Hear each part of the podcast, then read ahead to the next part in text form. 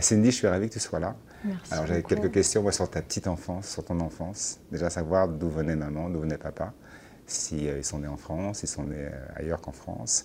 Toi, d'où tu es né, et après comment s'est passée bah, toute l'évolution de, de la maternelle avec l'école primaire, etc., ton adolescence, etc. On va commencer par euh, le- tes parents. Mes parents Mes parents se sont rencontrés au Congo, Congo-Brazzaville. Ma maman y habitait, elle a grandi là-bas, elle est née là-bas. Et mon papa y a habité euh, six années. D'accord. C'est comme ça qu'ils se sont rencontrés, ils se sont mariés euh, au pays. Et ma sœur est née également au Congo. D'accord. Et ensuite, ils sont venus s'installer dans le sud de la France où je suis née. Ok. Donc toi, tu es vraiment du sud de la France. Moi, je suis du sud de la France. Et tu as eu la chance de retourner un petit peu là-bas avec eux Pas ton- encore. Jamais? Jamais. Et c'est un, c'est- alors c'est un voyage qu'on ne pouvait pas faire pendant très longtemps parce que c'était très compliqué de tous repartir et c'est un voyage qu'on voulait faire tous ensemble et ça fait déjà plusieurs années qu'on en parle et qu'on veut l'organiser. À chaque fois, a repoussé. C'est exactement ça. Mais on, on- on va le faire. Ok, mais les- donc tes deux parents sont congolais? Mon papa est italien.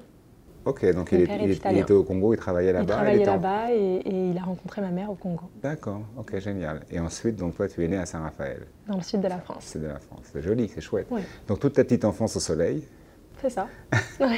Il y a une grande, une grande différence avec ta sœur. euh, Trois ans, trois ans et demi de donc on est très proches, on a toujours euh, dormi dans la même chambre ensemble, euh, donc très, vraiment très proches. Et comment c'est passé pour. Est-ce que tu as ressenti, alors peut-être pas tout de suite au début quand tu étais petite fille, mais en grandissant, comment tu as ressenti un petit peu le fait que ta maman, qui était donc du Congo, euh, se soit expatriée pour venir en France? Est-ce qu'elle, elle, elle- elle- elle a senti euh, une espèce de désarroi de quitter un petit peu Je suppose qu'il y a toute la famille là-bas, te retrouver Mhm. seule en, en France ou entourée Si. de sa famille, mari et, et fille, tout à coup elle, elle y était bien?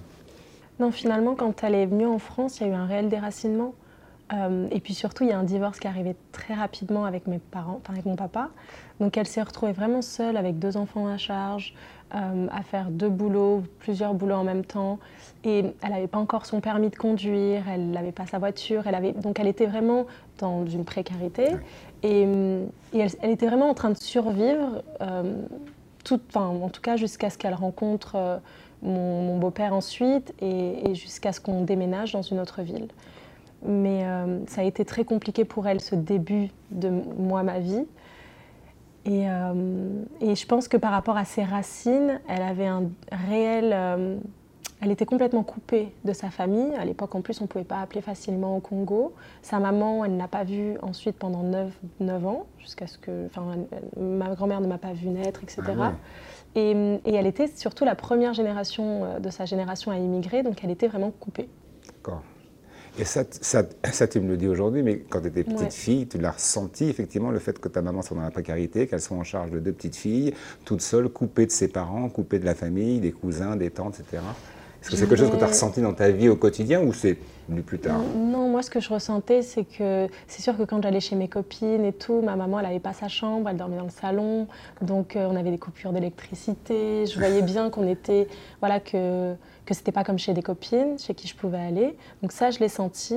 Par rapport au déracinement et, et à, ce, à cette perte, parce qu'aujourd'hui, je peux le dire, il y a une petite perte d'identité euh, de son côté, cette envie absolument de s'intégrer et tout. Je, je m'en suis rendu compte après, mais je me suis aussi surtout rendu compte de ça quand ma grand-mère est arrivée, parce qu'il y a eu un réel décalage.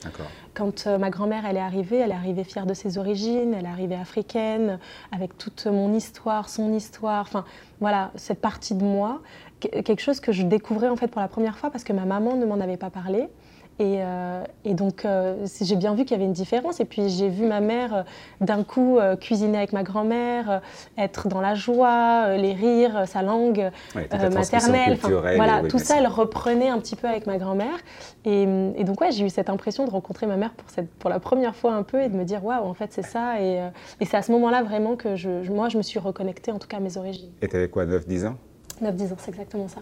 Donc c'était particulier avant, donc tu étais vraiment totalement intégré avant ou tu sentais qu'il y avait une petite différence sans savoir pourquoi? Je pense que ce que je sentais, c'était que ma maman voulait absolument qu'on s'intègre. Elle voulait absolument qu'on soit parfaite, mais au-delà du normal. Enfin, je veux dire, elle voulait, elle voulait qu'on soit bien élevé, que tout se passe bien, qu'il n'y ait pas de problème. Pas de vague. pas de vague. Et, et en fin de compte, je me rends bien compte, en tout cas aujourd'hui, que c'était un peu trop poussé que c'était un peu une manière de compenser notre couleur de peau à l'époque. Et, euh, même pour elle, en fait, elle voulait vraiment qu'on qu'on ait rien à dire sur elle. Et justement, quand tu étais toute petite fille comme ça, on va dire entre je sais pas, 4, 5, 6 ans, est-ce que tu as ressenti le, fait de cette différence de couleur de peau? Euh, On est quand même dans le sud de la France. Euh, c'est quand même, il y a un état d'esprit assez particulier par rapport à ça. Est-ce que c'est quelque chose que tu as ressenti dans ton entourage, hein, dans tes copains, copines, à l'école, etc., plutôt, là, plutôt par rapport à ça, ou c'est quelque chose qui, qui passait presque inaperçu? C'est venu un petit peu plus tard. Je pense que j'en ai pris conscience quand j'allais chez mon papa, parce qu'il habitait dans les montagnes et qu'on était les seuls, euh, les seuls noirs de, la, de, son, de, la, de son, village. Mhm. Euh, et donc à ce moment-là, oui.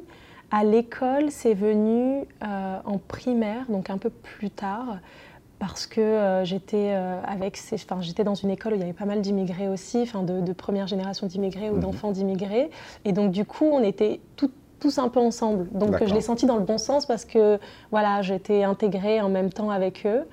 Et, euh, c'est vraiment, donc vraiment au primaire que je m'en suis rendu compte. Et quand tu t'en es rendu compte, ça t'a choqué ou ça t'a interpellé Je pense que ça m'a interpellé.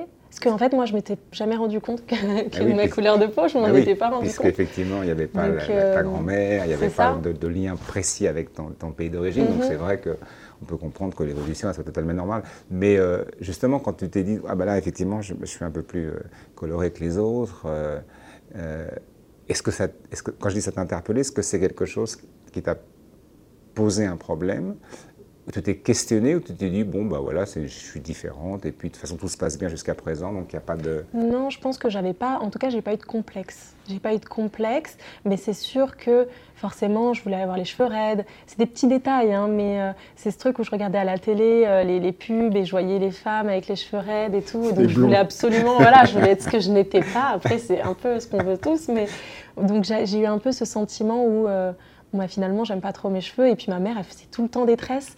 Et comme j'étais la seule et que ça, ça choquait un peu les gens, enfin, ils essayaient de toucher et tout, moi, je voulais pas en avoir. Donc, il y a eu ce truc où, pendant un moment, j'ai voulu me prendre soin de mes cheveux toute seule, ne pas forcément avoir les tresses, parce que je, voulais être plus comme les autres.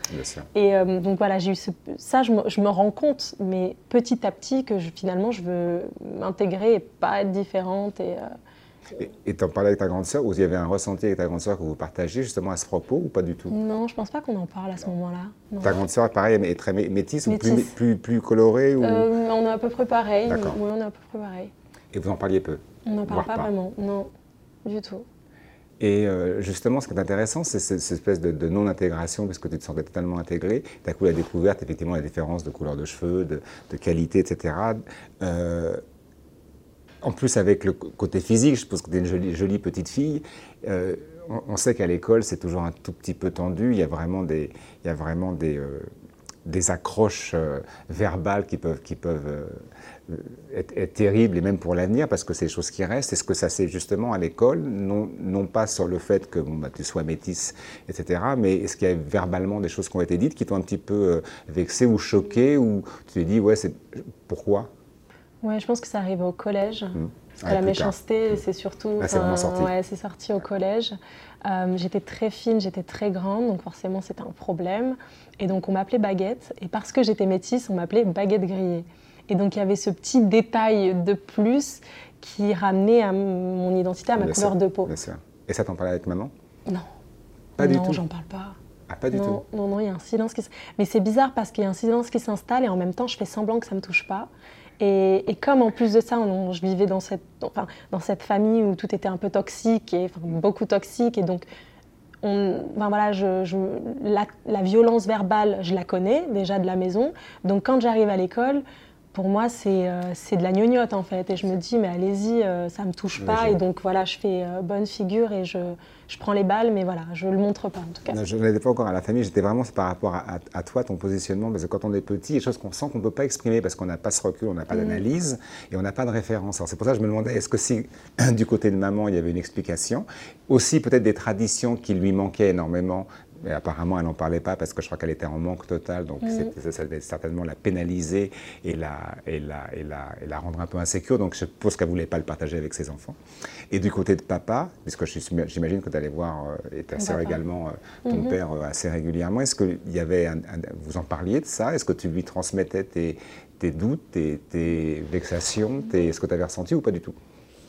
Du côté de mon papa, il y avait ce. En fait, des deux, de mes deux parents, il y avait tellement beaucoup d'amour, je pense que ça compensait. C'est-à-dire que je suis avec un papa qui est blanc, blond aux yeux bleus, et qui, qui m'aime, et qui. Enfin, je veux dire, pour lui, il n'y a pas de différence. Et du coup, comme je ne le vois pas de différence au sein de, voilà, de, de ma famille très proche, bah, pour moi, c'est que à l'extérieur finalement. Et je pense que c'est ce qui a peut-être compensé à un moment donné. Donc tu n'avais pas de problème par rapport à ça en fait, mais par contre vous n'en parliez pas. Non, mais je j'en parle pas. J'en parle pas, je note voilà, des petits trucs qui voilà, sont peut-être un peu blessants, qui changent et, qui, qui, qui, qui ressortent. Quoi. Donc je vois bien que je suis différente, mais, euh, mais j'en parle pas et je fais comme si, comme si de rien à ce moment-là. Donc tu continues au collège, donc forcément tu as des copains et des copines, et puis après il y a la relation un petit peu plus euh, profonde que juste l'amitié. Comment ça se passe, le fait d'avoir effectivement euh, des remarques qui peuvent être extrêmement désobligeantes Je parle toujours effectivement de ton entourage mhm. de, jeunes et de, de pré-ados et d'adolescents. Et ensuite effectivement les rencontres qui sont un peu plus profondes avec certaines personnes dans le sud de la France, comment ça se passe? Est-ce qu'il y a un regard différent porté sur toi du fait de ta couleur ou pas du tout? Finalement c'est bizarre, mais il y a toujours ce truc en tant que, en tant que métisse où on a un peu ce cul entre deux chaises à chaque fois. Et donc du coup on est, alors c'est soit on est l'un et l'autre, soit on est ni l'un ni l'autre. Et donc, on a toujours ce truc, et parfois ça s'exprime même dans la famille, hein, parce que du coup, bah, du côté euh, de, ma, mon côté italien, bah, je suis complètement noire, hein, il n'y a pas de, mélange. Et du côté, même parfois, de ma famille africaine, je suis blanche, et, des fois on m'appelle même la Mundele, et, c'est, et, enfin, ça devient une normalité parce que je suis métisse. Et, et donc, je pense que c'est surtout ça, c'est ce truc de ne pas avoir de place c'est limite on préférerait choisir un côté parce que du coup au moins on fit, euh, enfin voilà, on est dans une case. Et, là, moi en grandissant, et pareil pour ma sœur finalement, on était soit dans les deux, soit voilà, on est toujours dans l'entre-deux. Et quand ta grand-mère est arrivée, est-ce que là tu as réalisé qu'effectivement tu avais vraiment un lien fort africain? Que tu n'avais pas découvert jusqu'à présent, parce que j'imagine que dans le sud de la France, et du fait de ce que tu m'as expliqué, que maman voulait vraiment s'intégrer, même plus que s'intégrer, au-delà de ça, et surtout pas faire de vagues, je pense que c'était un respect total de ces traditions culturelles françaises, qu'on connaît tous, bien entendu. Mais euh, quand Mamie est arrivée, j'imagine que ça a dû quand même chambouler un petit peu la, donne. Et là, comment tu as, as, réceptionné effectivement tout à coup cette grand-mère qui arrivait avec tout cet héritage culturel euh, que tu connaissais pas finalement, puisque maman et, ton père n'en ont pas jamais parlé Moi, ça m'a mis en joie parce que ma, grand-mère, elle est arrivée, c'était un rayon de soleil vraiment. Et puis elle arrivait aussi avec euh, sa foi, avec sa religion qu'elle m'a partagée. Et donc quand elle venait, tout était, euh, enfin tout était, je sais pas, tout était beau. Et j'avais l'impression de, c'est quand on a cette impression qu'on est à la maison mm, avec une mm. personne. C'est la bonne place. C'est vraiment, voilà, exactement. C'est vraiment ce sentiment-là que j'ai eu. Et puis mon papa aussi, il faut savoir qu'il a habité au Congo, donc il parle la langue là-bas. Donc je le voyais avec, euh, avec ma grand-mère parler le même patois. Et donc, et, mon papa, voilà, c'est vraiment ce blond aux yeux bleus. Donc c'est vraiment, ça fait, parfois ça fait même bizarre, mais il mangeait la nourriture, il était, enfin, il avait ce côté-là qu'il avait pris du pays, qui, que je voyais en fait, tout simplement. Donc euh, mais que tu n'avais pas partagé du tout jusqu'au Que j'avais pas Voilà, c'est vraiment à l'arrivée de ma grand-mère que un vrai déclic. un euh, vrai déclic. Héréditaire, mm. on peut dire. Et ça t'a mis en joie, toi et ta sœur, parce que vous étiez deux, donc il y avait quand même, j'imagine, une, espèce de complicité dans, la, mm-hmm. dans la, maison. Ça devait être quand même assez, assez renversant. D'un coup, de, de vivre pendant une dizaine d'années euh, des choses tout à fait euh, franco-françaises et se retrouver effectivement avec un héritage que tu ne connaissais pas du tout, qui t'arrive comme ça en plein, en plein, visage, et qui tout à coup, effectivement, te positionne quand même, bon, je suis quand même originaire du Congo. Et simplement, comme ta mère ne t'en avait jamais parlé, est-ce que toi, tu as posé des questions? Est-ce que tu t'es intéressé? Est-ce que tu as eu une espèce de curiosité? Ou encore une fois, comme tu me l'as dit jusqu'à présent? C'est venu à moi, c'est venu à moi. C'est ma grand-mère qui est venue me parler des histoires. Et forcément, c'était un échange. Donc, j'ai posé des questions sur ma famille, rester là-bas. Et puis ensuite, petit à petit, il y a aussi de la famille qui, qui s'est installée euh, en France. J'ai eu mes tantes qui sont arrivées. Donc, je pense que c'est aussi ça qui a fait que j'ai pu connaître aussi mes origines parce que je suis allée voir euh, mes mamans en fait parce que finalement je me suis rendu compte que j'en avais plein et, mes cousines et, euh, et donc euh, c'est à ce moment-là vraiment que voilà on a ce, ce, partage, ces grandes tablées où on est tous ensemble et à ce moment-là je me sens pas différente. C'est je suis je suis à la maison.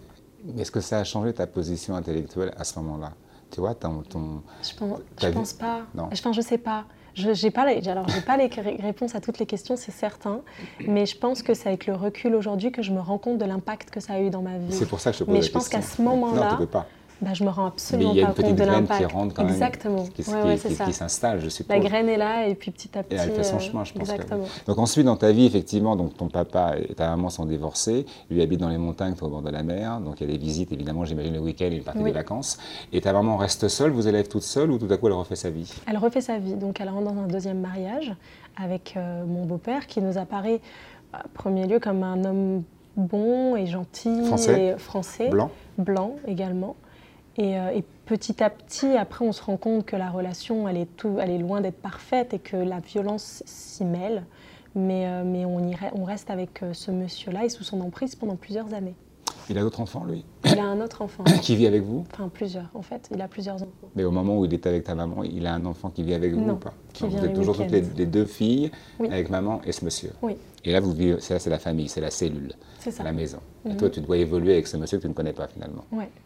Et, ça, et, et le, le, le, positionnement, toi, puisque ton papa, on peut imaginer si vraiment ton papa avait disparu, tout à coup, il y a une espèce de remplaçant, non remplaçant, mais qui prend la, la, position de chef de famille. Là, ton papa existe, tu vas le voir régulièrement, ta sœur Mhm. aussi. Donc c'est quelqu'un qui, qui, se rajoute effectivement à l'addition et euh, il faut gérer.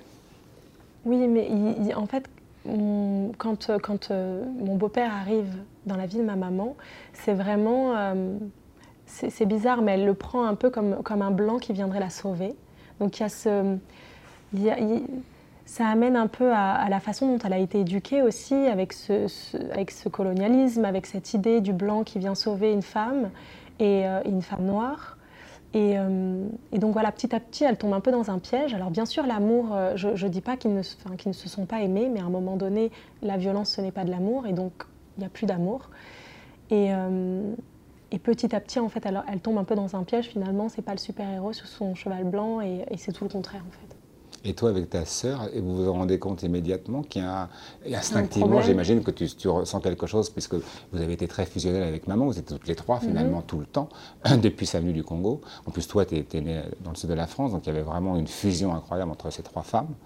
Et, et d'un coup, il y a quelqu'un effectivement extérieur qui, qui, est venu ensuite. Donc, est-ce que vous avez reçu quelque chose comme un, une espèce de, de, de je ne dis pas que c'était négatif de votre part, mais quelqu'un qui empiétait un peu sur cette relation que vous aviez formidable avec maman ou on était, on était vraiment indissociables, on était ensemble, on était soudés. Mais quand il arrive, il arrive aussi avec un petit garçon qu'on adore.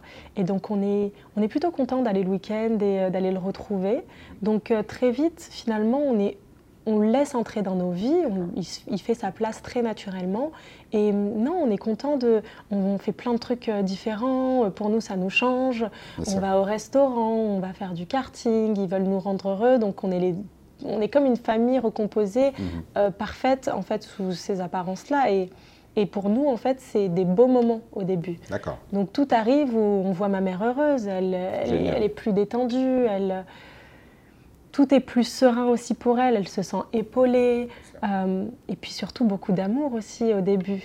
Et malheureusement, on comprendra plus tard que c'était pas ça. Mais en tout cas, au tout début, quand il arrive dans nos vies, pour nous, c'est l'arrivée d'un petit, d'un frère dans notre vie aussi, et, euh, et, beaucoup, beaucoup de bonheur finalement. Et ça dérape. Et ça dérape, oui.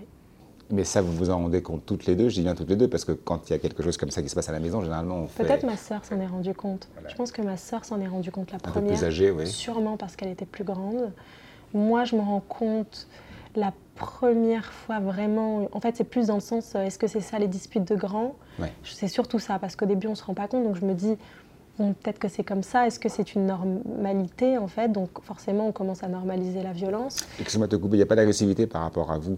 Non, les deux petites filles, c'est uniquement entre ta maman et lui. Exactement. Donc en fait, on, parfois on arrive à, à, confondre des engueulades à de la violence. Mm Et je pense mmh. que il faut bien comprendre la différence. Oui, parce que verbalement, c'est violent. Voilà. Et donc, donc oui. il peut y avoir un échange, sauf qu'à partir du moment où il y a de la violence, en fait, on, est, on a passé un cap.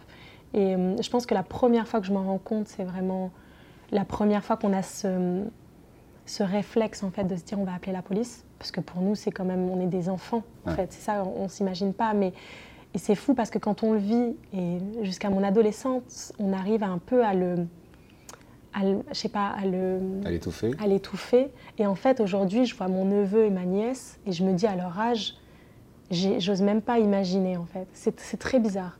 Parce que quand on le vit, à la limite, on peut essayer de, voilà, de passer sous silence nos souffrances. Mais quand on voit un enfant, mm, mm, mm, et quand je vois mon neveu et ma nièce, je me dis, mais mon Dieu, ce serait horrible qu'ils vivent ça. Mais en fait, c'est je l'ai vécu. Et, euh, et, donc, je pense que la première fois que, que, que j'ai vraiment ce sentiment que quelque chose ne va pas bien et que là, c'est pas normal, c'est ce, ce, réflexe de dire il faut appeler la police pour qu'ils viennent nous aider en fait. Et, c'est ce que vous avez fait Et c'est ce qu'on fait. D'accord.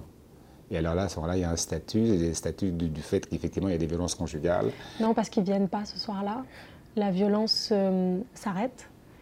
Euh, et, puis, et puis la vie reprend, bizarrement. Et y a, y a, À ce moment-là, rien ne se passe. Il n'y a aucune erreur de sa part du fait que vous, vous ayez effectivement, vous, êtes, vous soyez positionné justement en appelant la police parce qu'il y avait un souci. Y a non, pas... pas directement.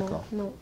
Puis après, ça devient on normalise un peu le, le fait qu'il y ait des, violences. Et ça, monte puis, ah ça monte et puis ça descend.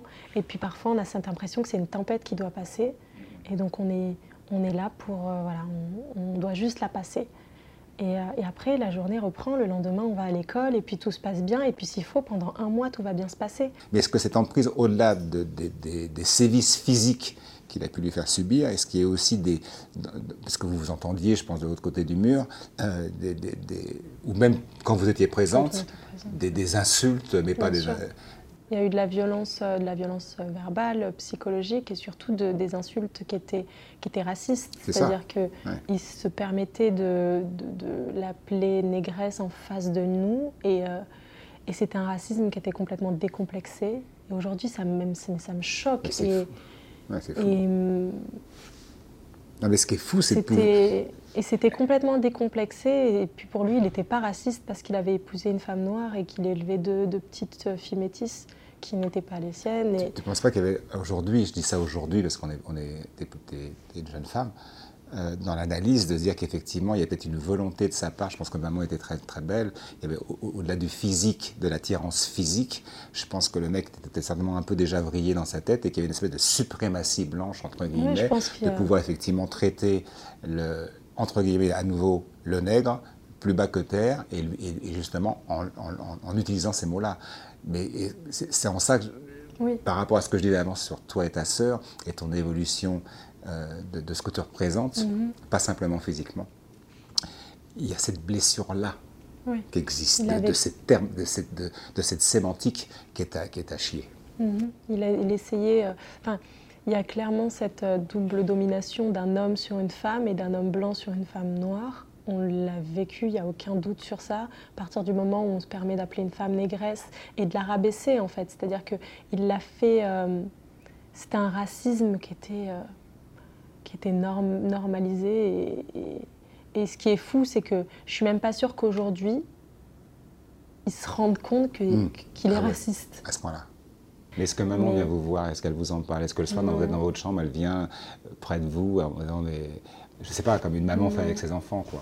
Pas du tout. On a, on a un tabou qui s'installe à la maison très rapidement, donc on n'en on parle pas. Le seul moment où ma mère vient vraiment nous voir et nous parler, c'est quand elle nous dit que s'il lui arrive quelque chose, c'est lui. C'est vraiment, et elle nous le dit plusieurs fois, et c'est le seul moment où, et c'est horrible en fait, parce que c'est des mots qui sont hyper violents, mais c'est vraiment le seul moment où on a cet échange-là sur les violences, c'est pour nous prévenir que s'il arrive quelque chose, c'est lui. Et elle va nous le dire tellement de fois après. Mais euh, Ta grand-mère est là à ce moment-là? Non, ma grand-mère, elle est pas, pas encore. Elle fait, si, si, si, ma ah, grand-mère est déjà en France, mais elle fait des allers-retours. Elle habite à Paris à ce moment-là elle n'est pas euh, présente dans le foyer. Elle n'est pas présente dans le foyer, ma grand-mère. Et puis surtout, ma maman, elle nie un peu tout ce qui lui arrive. Donc en fait, euh, elle appelle comment ça se passe, tout se passe absolument bien. Alors tout se passe très bien. Elle est, alors elle nie et en même temps, elle essaie de se convaincre. J'ai une question parce que ça, m'interpelle. Elle est toujours très amoureuse de ton beau-père. Ah oui, parce que en fait, comment je sais qu'elle est amoureuse finalement? Parce qu'on pourrait se poser des questions parfois. Comment l'amour peut tenir à ce moment-là? Mm. Mais c'est que ils ont failli, se, ils ont failli divorcer à un moment donné. Et dans le foyer, son absence et, ce manque de tension, c'est limite s'il si ne nous manquerait pas. On a ce sentiment, ma mère, elle dépérit, elle est mhm. malheureuse de son absence. Pour elle, elle a, elle a failli, quoi. Enfin, c'est, voilà, son mariage euh, est en train de se terminer. Et je la vois triste, ma mère, et je me dis, mais en fait, elle l'aime, alors qu'on devrait être soulagé Le bourreau est, parti, il a quitté la maison. Pas du tout. On est en sécurité, pourtant, et même moi dans mon cœur d'enfant, et c'est pour ça que je sais que l'emprise, il était aussi sur moi, c'est que je me dis, oh là là, faut qu'il revienne en fait. C'est psychologiquement, c'est. Euh, c'est terrible parce que. Et je me souviens que. Je suis désolée. Je me souviens que j'ai écrit une lettre de de règles à suivre à la maison. Une espèce de charte. C'est ça. Et, dedans, il y avait, alors on arrête l'alcool, on arrête les insultes et des trucs, mais c'est un truc de gamin. Mais en fait, dans mon cœur d'enfant, j'ai vraiment cette envie qu'il revienne et que tout se passe bien. Je comprends, parce que ta maman est amoureuse et ça lui fait du bien quand elle est là, finalement, malgré ses violences malgré verbales. violences. Est-ce qu'il y a des violences physiques? Physiques également, psychologiques. Et vous en êtes témoins toutes les deux? Alors c'est sournois, parfois c'est des petites attaques. Euh, on entend ma mère qui crie, on arrive, il y a un truc qui s'est passé, mais il essaie toujours de nous le cacher. Et il y a cette fois où il a fermé la porte, mais on entend de l'autre côté. Donc euh, c'est terrible, l'enfant à vivre. C'est terrible. tu, peux plus dormir. Enfin, et puis tu peux pas en parler. On n'en parle pas, mais c'est même pas qu'on peut pas en parler parce que je pense que peut-être qu'on aurait pu, mais on le fait pas et j'arrive pas parfois à comprendre pourquoi. Mais on nous a jamais dit, faut pas en parler. Mais je pense Ce qui se passe à la maison, faut pas en parler, mais on s'interdit de le faire. Je sais pas, je suis pas une femme, mais je suppose.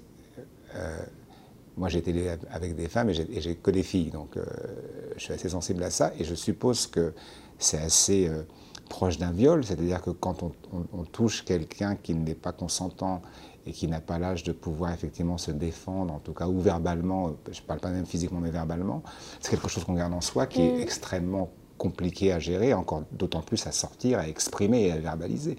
Donc j'imagine que ces violences sur votre maman, vous êtes, parce que tu me l'as bien raconté, je veux dire, vous êtes vraiment fusionnelles toutes les trois. Ton papa, effectivement, refait sa vie ou pas, peu importe, c'est pas le débat.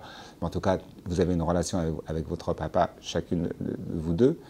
Donc il y a de l'amour des deux côtés. Donc il n'y a pas de problème. D'un coup, il y a un beau-père qui arrive, plutôt euh, sympathique, en plus avec un petit garçon, donc ça ouvre un peu, cette famille recomposée, c'est super. Et il y a un truc qui se passe que vous auquel vous ne vous attendiez pas comment le gérer quand on a 10, 11, 12, 13, 14, 15 ans? On n'a pas les armes, on n'a pas ni pour comprendre, ni pour combattre. C'est presque incompréhensible, donc c'est vrai que c'est... Euh, comment l'exprimer? C'est pour ça que je te pose la question, mm. effectivement. C'est pour ça quand tu m'as dit on a appelé la police, donc c'était bon, très bien, mais euh, euh, je pense que l'important, c'est pouvoir l'exprimer à d'autres, mm. euh, peut-être à la grand-mère, peut-être euh, à la famille, mais apparemment, il n'y a pas beaucoup de gens de la famille euh, présents autour de vous. Donc et, puis, et, puis, il faut oser. Enfin, c'est difficile parce que tout à coup, on a l'impression d'être le, petit canard noir. Quoi.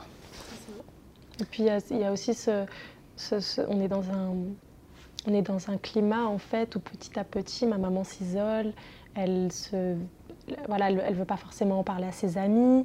Euh, donc petit à petit, elle coupe un peu avec tous les gens qui, auraient pu peut-être l'aider. Euh, et, à la fin, on est complètement, on est complètement isolé. Ma mère, elle a peut-être une ou deux amies, quoi. ah ouais. Mais ce que, où je suis étonné, c'est qu'elle ne vous en parle pas à vous deux du tout. Il n'y a pas un rapprochement sans tabou, justement, parce que vous êtes ses filles, de dire voilà, les enfants, je ne suis pas bien, là, ça va, je suis. sans exprimer clairement ce qui s'est passé. Je pense qu'il y a une forme de fierté aussi pour ma maman. Elle veut, pas, elle veut Enfin, et puis surtout, à ce moment-là, on n'a pas de conversation comme ça. On parle, j'ai parlé une seule fois d'un garçon, par exemple. Elle m'a dit, il faut absolument pas que tu pleures pour un garçon, mais une seule fois. Enfin, je veux dire, c'est pas des conversations qu'on a nous entre nous. On est très proches, mais on reste pudique. Il y a un truc où, et puis même après, quand on sort des violences, je suis déjà à l'adolescence et on peut en parler, même à l'âge adulte. Non. Les conversations, on les a eues là sur ces deux dernières années. Mais en fait, pendant des années, le tabou s'installe facile. Enfin, je veux dire, il est là et, et on n'en parle pas même quand on parle de violence en fait. C'est. Euh... Donc j'imagine que ça a dû évoluer en puissance jusqu'au moment où effectivement il y a eu quand même une rupture. J'espère, je, souhaite. Et, euh, et, comment s'est retrouvée ta maman dans, dans ce cadre-là, puisqu'il y avait de l'amour par rapport à, à ce monsieur? Euh, vous, c'était un, autre propos. Mais elle, comment elle s'est trouvée? Puisqu'elle avait coupé déjà, comme tu me le disais, avec tous ses amis, tous ses proches, tout son entourage. Donc elle s'est retrouvée seule, un petit peu euh, euh, désemparée, certainement. Et, tout à coup, je pense qu'il faut une rupture, parce que quand ça monte comme ça en puissance physiquement, c'est impossible, c'est invivable. Et à, ce moment-là, comment se retrouve? Et Vous vous retrouvez toutes les trois ou il y a... Ma sœur est déjà partie à ce moment-là. Quand ça arrive, ma sœur vient de partir. Je pense d'ailleurs que ma sœur, ça a été un peu le déclic parce que c'était le rempart et puis elle nous protégeait beaucoup. C'était celle qui arrivait à lui tenir tête. Moi, j'y arrivais pas du tout. J'étais la petite cachée derrière sa sœur. Et donc, euh, quand elle part. À quel âge? Elle a 18 ans, elle a toujours dit à 18 ans, je pars de la maison. C'était une promesse, exactement. Et, et donc elle est plus là. Moi, je dois avoir ce rôle-là que j'ai jamais tenu. Euh, donc ça, à la maison, c'est pire. Et puis elle, elle culpabilise en plus d'être partie, donc elle le vit hyper mal son départ, elle s'inquiète pour nous. Je ne sais pas si dans sa vie, à ce moment-là, il est plus en mal-être, mais tout s'accentue. Et hum, je parle de lui, hein, quand, mm. de son mal-être à lui. Donc on arrive à un moment où en fait il faut vraiment partir parce que sincèrement on est en, on est en danger, et il faut partir. Et, ma mère a ce déclic, parce que finalement il faut un déclic de sa part, parce que peut-être que si on lui avait dit avant faut partir, elle ne l'aurait pas fait. Mhm. À ce moment-là, en tout cas, elle a ce déclic de dire c'est bon, c'est fini, et elle commence à, dormir avec moi. Donc elle ne dort plus avec lui, elle dort avec moi, et moi je dors avec une casserole que et c'est fou parce que je suis ado et tout, et je revois des photos, même sur mon Facebook, et je vois cette casserole derrière qui était là au cas, où, mais qui. Et en fait, mais c'est fou. On s'en est jamais servi, mais c'était pour moi, c'était ma protection dans mon lit.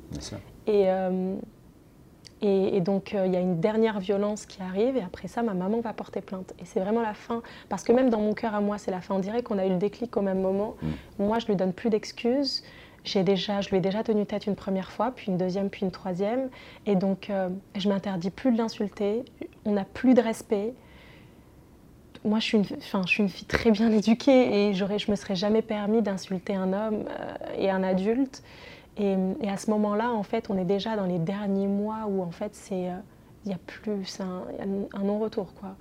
Et, et donc il se passe la dernière violence et moi je suis complètement euh, dépassée parce que je culpabilise énormément parce que j'étais pas présente à la maison à ce moment-là. Et, euh, et, je casse tout dans la maison et ça me défoule et en même temps je me dis il peut pas revenir. Et c'est à ce moment-là qu'il ne revient pas en fait. Il a fui, il n'est jamais revenu. D'accord. Toute cette période-là, est-ce que, juste pour changer un tout petit peu dérivé, est-ce que pendant tes, tes études, j'imagine, au collège, est-ce que ça t'a posé des problèmes de concentration, d'arriver à, prendre des décisions, quand je dis scolaire, t'imaginer faire quelque chose ensuite, quoi faire? Est-ce que ça t'a vraiment impliqué, puisque c'est ta maman, donc c'est un, lien direct de chair, euh, la, la, complexité de pouvoir effectivement te concentrer sur autre chose que ce qui se passait à la maison, qui était extrêmement difficile à vivre. J'ai toujours voulu être la fille parfaite, l'enfant parfaite. Mm. Donc dès très jeune, ma maman, c'était regarde ta sœur. Donc moi, je regardais ma sœur et je voulais faire aussi bien. Et, et, je voulais pas faire de vagues aussi, de la même façon que ma maman m'avait éduquée. Et du coup, je voulais pas lui poser de problème à elle. Je voulais pas être un problème de plus. Donc mes notes, j'essayais toujours d'être la première, de toujours réussir tout ce que je pouvais faire. Et au départ de ma sœur, ça a été le moment le plus compliqué finalement dans nos vies. Et euh, c'est à ce moment-là qu'on voit bien qu'au niveau même de mes notes, ça n'a rien à voir mais absolument rien à voir. Et c'est à ce moment-là qu'on est vers la fin des violences et qu'on va bientôt partir. Et euh, en tout cas, dans, scolairement, c'est à ce moment-là que ça se ressent le plus. Mais ta, maman avait toujours un, joli rapport avec ton père? Oui, ça va. Oui, ça allait mieux. Est-ce que toi, tu t'es ou ta sœur, vous êtes, quand il y avait justement ce problème que vous ne pouviez pas régler parce que vous étiez trop petite, est-ce que vous en aviez fait part à votre papa? Moi, j'en ai jamais parlé à mon papa. J'ai toujours eu envie de le protéger, j'ai eu envie de protéger mes deux parents finalement, mais euh, je me suis dit, en fait, je m'imaginais mon père aller le tuer, bah aller en prison, je voyais mon père costaud, il allait forcément nous sauver. Et, euh, et je m'imaginais vraiment ça, mais c'est fou hein, dans la tête d'un enfant mm. finalement. Et donc je me suis dit, mais absolument pas, moi je veux pas être. Euh, et même une fois, il, il est venu, j'aurais pu à ce moment-là lui dire, je l'ai absolument pas fait. J'ai appris plus tard que ma sœur l'a fait une seule fois qu'elle lui en a parlé, que mon papa a, euh, lui a dit que c'était une, enfin, ce qui est le problème, hein, que c'était un, un problème d'ordre privé et c'est un peu le réflexe qu'on a quand on voit les violences chez le voisin, chez les amis, etc., ou même dans la famille, de se dire c'est dans la sphère privée, c'est dans l'ordre de l'ordre du privé, alors qu'en vérité c'est un fléau qui, est de, enfin, qui touche toutes les sociétés et on, doit, y avoir une responsabilité. Il y a une législation en place maintenant qui fait que tu peux de toute façon effectivement t'en mêler. Voilà. Ce qui n'était pas le cas peut-être il y a quelques années, mais c'est pas si vieux que ça. Il y a aussi euh, mon père dans sa, enfin, c'est l'ex. Donc je pense qu'il y a un rapport aussi où il ne veut pas être, enfin voilà, il veut pas s'en mêler à ce moment-là en tout cas. Mais il y a ses filles. Et il y a ses filles, mais justement, mais à cette époque-là, on voit pas les enfants co-victimes. en fait. C'est ça aussi le problème peut-être. C'est que et mon père, il lui a dit quelque chose. Il lui a dit tant que ça vous touche pas. Comme si, en fait, tant que la violence, elle n'est pas physique sur nous, ça ne nous touchait pas. Et c'est peut-être là, enfin, le problème, il est là, c'est qu'en fait, les enfants, ils sont co-victimes, mais qu'il y ait une violence physique ou pas qui, qui est faite, parce que psychologique, verbale, c'était un harcèlement, c'est en fait, on a tout vu. Et donc, on est, on est victime également, on n'est pas juste témoin. Et il y a toujours ce, en tout cas pour mon père à ce moment-là, c'était peut-être c'était ça le problème. Ah, c'était de se dire si ça vous touche pas physiquement, ça va. Ouais, enfin, vous étiez quand même otage de ce problème, parce que quand vous rentriez de l'école ou d'ailleurs, etc., il fallait rentrer avec un beau-père qui était bon il pouvait se passer certaines choses. En tout cas, vous, aviez, vous aviez été témoin de certaines mhm. scènes. Après, quand, euh, quand ma maman a voulu partir, je me, je me, enfin, quand ma maman elle a voulu partir, mon papa lui a donné plusieurs mois de pension alimentaire en avance pour qu'elle puisse sortir de la violence. Donc je me, je me dis que... Être autonome. Voilà, je me dis qu'il a, il a été présent quand elle lui a demandé, mais, euh, mais jusqu'à là, elle ne lui avait pas demandé et qu'à ce moment-là, il a été là. C'est comme ça que je me... Donc toi, tu as 15-16 ans à ce moment-là 15-16 ans, oui. Donc forcément, ça t'a marqué un peu. Oui. Et euh, es donc 15-16 ans, on est peut-être pas loin de la première euh, mm -hmm. dans je crois. Est-ce que tu as, est as, une vision, évidemment, j'imagine forcément, de, de, ce que tu as envie de faire plus tard, mais ce n'est pas ma question, c'est par rapport aux hommes, tu as, ton positionnement, parce que tu as eu un papa quand même qui a divorcé de ta maman, donc que tu vois euh, par intermittence, et puis tu as eu un beau-père qui était euh, juste la personne qu'il ne fallait pas avoir. Euh, comment toi, en tant que jeune adolescente, je bientôt jeune femme, tu considères effectivement les, hommes, puisque ce que tu en as vu était... Pas l'idéal. À ce moment-là, je suis encore dans, cet idéal d'amour. Prince charmant. Oui, je pense encore à cet idéal de. Et d'ailleurs, même dans, dans, ce que je projette, c'est euh, je veux une vie rangée, pas trop compliquée. Enfin, je me vois faire quelque chose de simple. Je me limite un peu dans mes pensées, mais je pense voilà avoir un boulot, un mari, des enfants. Je me vois être maman jeune. Enfin, rien à voir avec ce que j'ai fait, mais en tout cas, voilà, j'ai cette pensée-là. Et ma sœur, pareil, finalement, on n'a pas perdu cette confiance aux, hommes, parce que ma sœur, elle, elle, a trouvé son, copain quand elle avait 15 ans et elle est toujours avec aujourd'hui. Enfin, voilà, c'est juste que ce qui était sûr, c'est qu'on n'allait pas rentrer dans quelque chose de toxique et qu'on fuyait tout ce qui était malveillant, et que ce soit dans les amours ou même dans les relations amicales, etc. Et donc, euh, on savait ce qu'on ne voulait pas, en tout cas. Et comme apparemment, tu étais assez secrète, j'imagine bien que tu dois avoir des meilleurs amis comme nous tous. Et tu parlais, tu t'es déjà libéré de cette parole-là avant aujourd'hui. Hein. Je parle toujours de, l'adolescence, non Non, c'est fou, tout. Hein, le silence comme quoi. Ça, le silence, vraiment, il emprisonne. J'en ai jamais parlé, même à mes meilleurs amis. Est-ce que le fait de justement jamais en parler, Cindy, ça t'a pas à un moment donné de, procurer cet, état d'esprit un petit peu parvanchard, mais un jour j'en je, parlerai, je prouverai ça, ou je, ou je ferai en sorte que je prendrai une certaine décision. Je ne sais pas, c'est une question. Hein. Non, non j'ai pas, eu ce. Et même aujourd'hui, ce que je fais, c'est pas du tout de la vengeance. Et en plus de ça, pour vous dire, je suis même pas, je sais pas si je suis dans le pardon, mais ce qui est sûr, c'est que ça me ferait tellement mal de faire du mal et de, de lui faire même du tort, bizarrement. Alors c'est peut-être une forme de pardon, j'en sais rien. Je sais pas. Parce que je veux pas me, enfin je veux pas me mentir, euh, je veux pas mentir à moi-même. Mais ce qui est sûr, certain, c'est que je veux absolument pas faire de mal. Et ce livre, je l'ai pas fait pour lui ni contre lui. Je l'ai fait pour ma maman, pour moi, pour me libérer, pour les femmes. Mais euh, c'est pas du tout tourné contre lui. Et, euh, et je voudrais pas lui faire de mal. C'est. Ta maman l'a lu ce livre Ouais. Qu'est-ce qu'elle Vous en avez parlé Vous avez... On a, on, a, fait ça par étapes, parce que j'avais peur. J'avais peur, j'ai voulu la protéger jusqu'au bout. Et donc, du coup, je lui ai fait lire des, des, passages, les mm. passages les plus difficiles aussi. Et puis, elle a été présente avec moi aussi pour l'écriture. Donc, petit à petit, déjà. Voilà, donc, euh, les, on va dire que. Son ressenti, c'est quoi? c'était difficile, c'était douloureux, mais en même temps, je pense qu'elle est fière de moi et qu'elle m'a donné cette force tout le long. Je pense qu'elle voulait me. Enfin, elle, elle, elle, sait que je le fais pour les bonnes raisons. Et donc je pense qu'elle voulait, elle voulait vraiment m'accompagner et, euh, et, voilà, elle m'a autorisé à le faire. Est-ce que vous pratiquiez une certaine une religion à l'époque euh, dans le sud de la France? Vous êtes, je sais pas, catholique ou autre? chrétien, catholique. Vous alliez à la messe, à la messe. Euh, régulièrement. Mhm. Donc est-ce qu'il y avait effectivement à la maison ce côté avec maman? J'imagine un petit peu l'image en venant du Congo, en étant un peu expatrié, coupé de sa famille, avec cette foi très intense d'aller effectivement à l'église, de, de, de, faire partie de, ce cœur, je ne parle pas de, chant, mais de ce cœur, effectivement, de fidèles. qu'il a pu justement être attaché à cette, à cette chose de se dire. Euh, L'espoir et le pardon. Je, suppose. Mhm. Et peut-être que toi aussi, finalement, puisque tu as, dû partager euh, ces moments-là avec, avec maman et ta, grande sœur. De... Moi, ma religion, elle est venue euh, à l'arrivée de ma grand-mère. Donc, j'étais déjà assez grande. Je me suis baptisée, j'avais 11 ans. Et, et c'était un, véritable choix. Et donc, c'est vrai que toutes ces fois, enfin, toutes ces années, en tout cas quand j'ai dû prier pour leur couple finalement, ou pour lui, c'était toujours pour qu'il guérisse et non pas pour qu'il parte ou pour qu'on soit libéré. Et, c'est joli.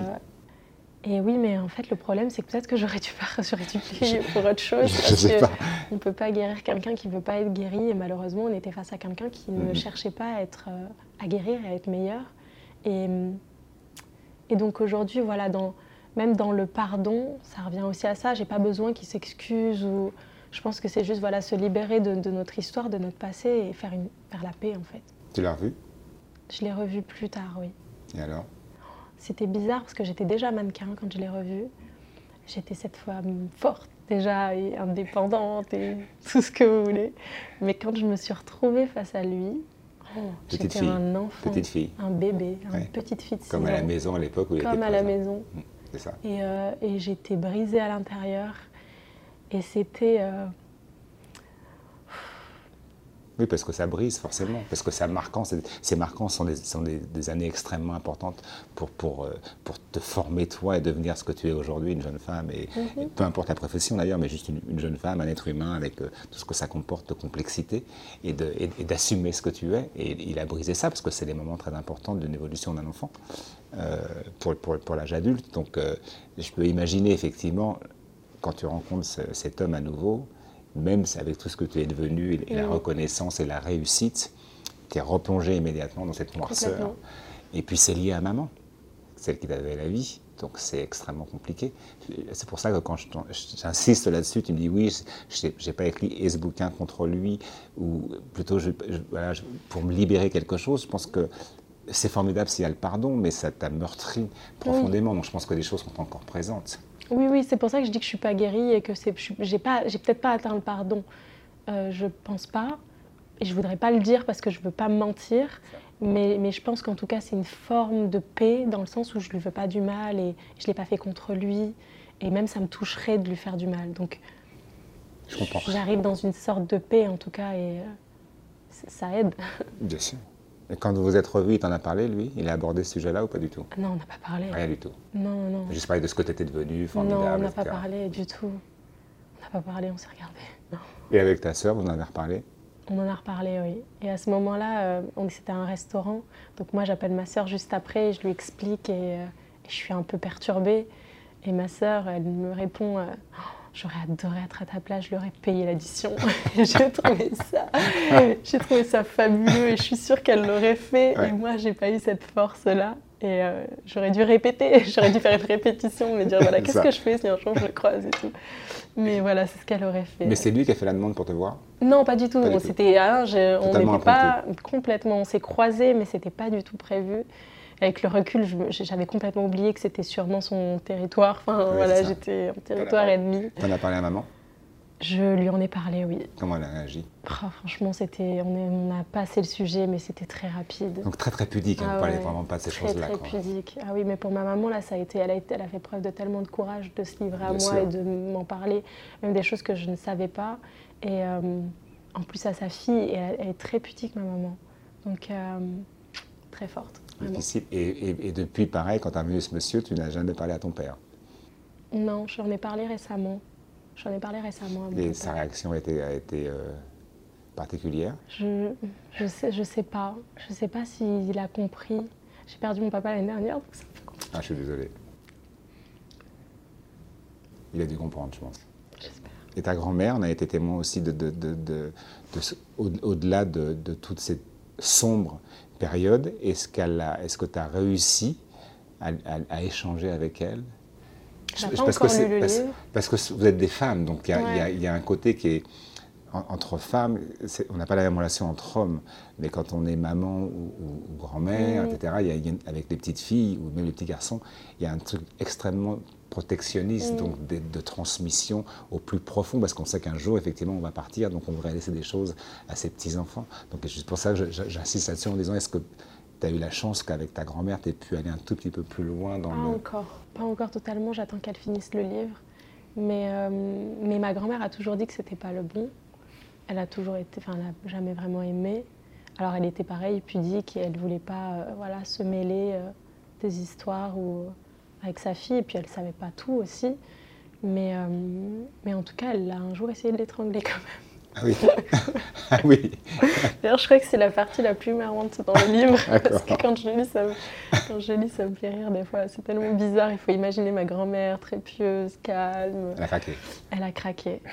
Je me souviens, j'étais toute petite, mais j'ai cette image. Oh, c'était un. Ah, c'est puissant. Euh, est-ce que donc toute cette expérience-là, il y a le livre effectivement aujourd'hui, mais est-ce que ça t'a, en tant que femme, aujourd'hui, est-ce que c'est quelque chose que présent dans ton esprit, dans ton cœur, avec cette chose-là? Quand je dis ça, ça veut dire qu'est-ce que ça t'accompagne au quotidien? Ça ne veut pas dire que tu penses à cette période sombre, mais c'est quelque chose qui t'a apporté à ta personnalité, à ton tempérament, quelque chose de supplémentaire qui fait ce que tu es aujourd'hui. Sûrement, ouais, sûrement que ça fait partie de moi. Je, j'ai toujours cette petite enfant, enfin ce petit au fond de moi. Ça fait partie de mon histoire, je ne peux pas le changer. J'imagine que je suis comme je suis parce que j'ai vécu ce que j'ai vécu. J'ai envie de savoir justement, comme tu avais ce positionnement malheureux de, cette situation avec un beau-père euh, euh, terriblement euh, agressif, est-ce qu'en en, grandissant et en devenant effectivement, en commençant cette carrière professionnelle, est-ce que, j'essaie de m'exprimer le plus clairement possible, ça t'a accompagné, mais ensuite dans ton métier qui est un métier extrêmement compliqué, quoi qu'on veuille en dire, même si on pense que c'est archi mhm. glamour, c'est très très compliqué au niveau, de, de, la présence, du rapport à l'autre, de la demande. Est-ce que c'est quelque chose par rapport aux hommes qui avec lesquels tu as travaillé, que ce soit des photographes, des, etc., etc. Est-ce que c'est quelque chose où tu avais, quand tu étais en relation avec ces gens-là, en tête, où tu étais totalement ouverte, naturelle et, Non, mais pendant longtemps. Pendant longtemps, j'ai cru que ça m'avait pas touchée, moi, en fait. Pendant longtemps, j'ai voulu être cette femme forte dont ma mère parlait. Il faut pas qu'on pleure, il faut qu'on soit forte. Mais en fait, à force d'être fort, on, se, on, nie ce qu'on vit, on nie ses douleurs. Oui, ça. Et donc, moi, en vérité, jusqu'à très récemment, je pensais que voilà, tout était bon, que voilà, c'était dans notre passé et que j'étais grande et forte. Mais en fin de compte, au bout d'un moment, j'ai dû me reconnecter avec ma vulnérabilité et dire que non, ce qu'on a vécu, c'est pas normal. Oui, on a été victime, il faut utiliser le terme parce qu'on est survivante aujourd'hui, mais on a été victime et, et ça nous libère finalement de, de, de, le dire. Oui, il faut en parler et, euh, et, non, ça va pas. Mais pendant très longtemps, moi j'aurais dit, mais non, tout va bien, je suis, tout se passe bien et voilà. Mais en fin de compte, non. et c'est le travail que je fais aujourd'hui et le travail, il n'est pas terminé, mais forcément, celle que je suis aujourd'hui, ça vient de. Et dans ton évolution de, professionnelle, est-ce que tu as rencontré ensuite des difficultés, le fait que dans ce métier de, effectivement de la, du mannequinat, il n'y a pas beaucoup de, de gens de couleur, c'est très peu, hein, je crois qu'à l'époque de Saint-Laurent, il y avait une, une, s'amuse, il me semble. Mhm. Après, on a eu euh, celle qu'on connaît, on ne va pas les citer, ce n'est pas nécessaire. Mais vous n'êtes pas nombreuses. Est-ce que tu as reçu, effectivement, est-ce que tu as, il y a eu des remarques par rapport au fait d'être métisse? Est-ce que tu as, dû vivre certaines choses comme ça, un petit peu surprenantes, et dans, un métier qui est apparemment très ouvert d'esprit, ou c'était totalement... Euh, si, quand je suis arrivée sur Paris, euh, c'est la première fois que j'ai eu un retour qui était négatif par rapport à ma couleur de peau. Je me suis présentée dans un casting. J'avais pas vraiment de, book, hein. j'avais pas vraiment de photos, j'avais pas d'expérience non plus, donc il y avait mille raisons pour ne pas me prendre. Mais le retour qui a été fait, c'est qu'il ne cherchait pas une femme de couleur, il ne cherchait pas une femme noire, parce qu'il faut le dire. Et, euh, et donc, du coup, c'est la première fois que je me suis dit Ah ouais, ah ouais c'est vrai, bah, ok.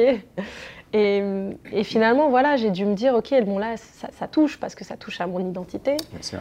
Et, mais encore, ok, enfin, on revient un, un, peu à la même chose. On sourit aux blagues un peu racistes parce que voilà, c'est des micro-agressions et on fait comme si de rien. Mm. Et donc à ce moment-là, ben, je prends en fait je prends cette balle et je continue.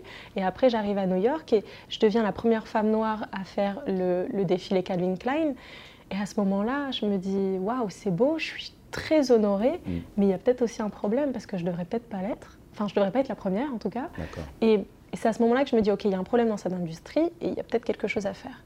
Et ensuite, ça continue. Faire la troisième femme noire à faire la campagne euh, Prada, magnifique, mais pourquoi je suis que la troisième? Et voilà, petit à petit, je commence à voir qu'il y a des problèmes. Et et, jusqu'au et après bon après il faut savoir que dans ce métier il y a aussi ce double ce, double chose. J'ai cette position en tant que métisse. Je suis identifiée comme une comme une femme noire dans cette industrie. Mais il y a aussi ce truc où il y a le colorisme qui rentre où bah, au début en tout cas c'est peut-être moins le cas aujourd'hui mais ils vont privilégier une fille métisse avec des cheveux bouclés et non pas crépus. Et donc j'ai ce truc où forcément j'ai ce cet enfin j'ai même pas envie de dire avantage, mais c'est, un, je sais pas comment on peut dire ça, mais ça, ça va m'aider d'être métisse, mhm. en tout cas au début, ça mais en même, ça va me privilégier, mais en même temps, je suis une femme noire et donc je vais avoir aussi ce racisme et ces problèmes-là pour entrer. Et, euh, et donc j'ai eu vraiment cette double chose, mais je sais que j'ai été aidée par rapport à ma, au fait que je sois métisse. Et ça, c'est horrible. Enfin, je veux dire, il faut, faut, le dire. Non, c'est les années 80, 2000. Euh, oui, voilà, c'est ça. Ça aurait été dans les années 60, ça aurait été plus compliqué. Complètement. Tout simplement. Ouais. Donc ça veut dire quand même qu'il y a une évolution. Oui. Même s'il y a toujours des blagues racistes euh, cheap, il y a quand même une évolution mhm. du positionnement effectivement de, la, différence qui est quand même mhm. vraiment important. Aujourd'hui ça va beaucoup mieux quand même. On peut voir que dans la mode, euh, on est beaucoup plus, tous hein, dans les magazines, c'est beaucoup plus ouvert sur les défilés. Et en fait, l'idée aussi quand on parle de, diversité, c'est que ce soit pas seulement nous les mannequins, c'est que ce soit derrière la caméra, c'est que ce soit euh, les designers, que ce soit les stylistes, que ce soit les photographes. Et ça s'ouvre Donc beaucoup, ça s'ouvre. Et là, on est clairement. Euh, j'espère que c'est pas une tendance. Et je pense qu'on n'est pas dans une tendance. Je pense que c'est en train de durer. Et les gens ont un peu plus conscience du, de l'impact que ça a, ce manque de diversité aussi, et qu'ils ont finalement une responsabilité de représenter le monde dans lequel on vit. Et je pense que ça, c'est en train d'arriver en tout cas. Mais euh, ce, qui serait, ce qui va être intéressant, c'est qu'un jour tu vas être maman, forcément, pas demain, mais un jour tu seras maman. Ce qui va être intéressant, c'est avec ce que tu as pu vivre de terrible dans ton enfance.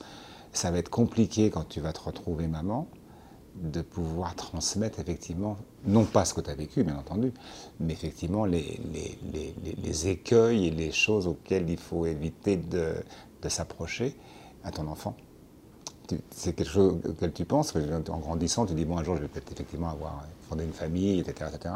Euh, c'est quelque chose qui, te vient à l'esprit ou ben, pour l'instant, euh, tu fais ton métier, tu verras bien, on verra quoi Ce qui me vient à l'esprit quand je pense à, mes, futurs enfants, c'est cette volonté de faire en sorte qu'ils ne s'inquiètent pas pour moi, parce que je me suis tellement inquiétée pour mes parents, pour mm. les deux finalement, que moi, je veux absolument pas. Donc, je veux continuer à me, choisir, à m'aimer, à me, voilà, à faire en sorte que, en tout cas, quand j'aurai des enfants, je vais pas ni leur transmettre mes traumatismes, ni euh, être dans des situations qui, qui font qu'ils s'inquiètent pour moi. Mhm. Je pense que c'est vraiment ma priorité.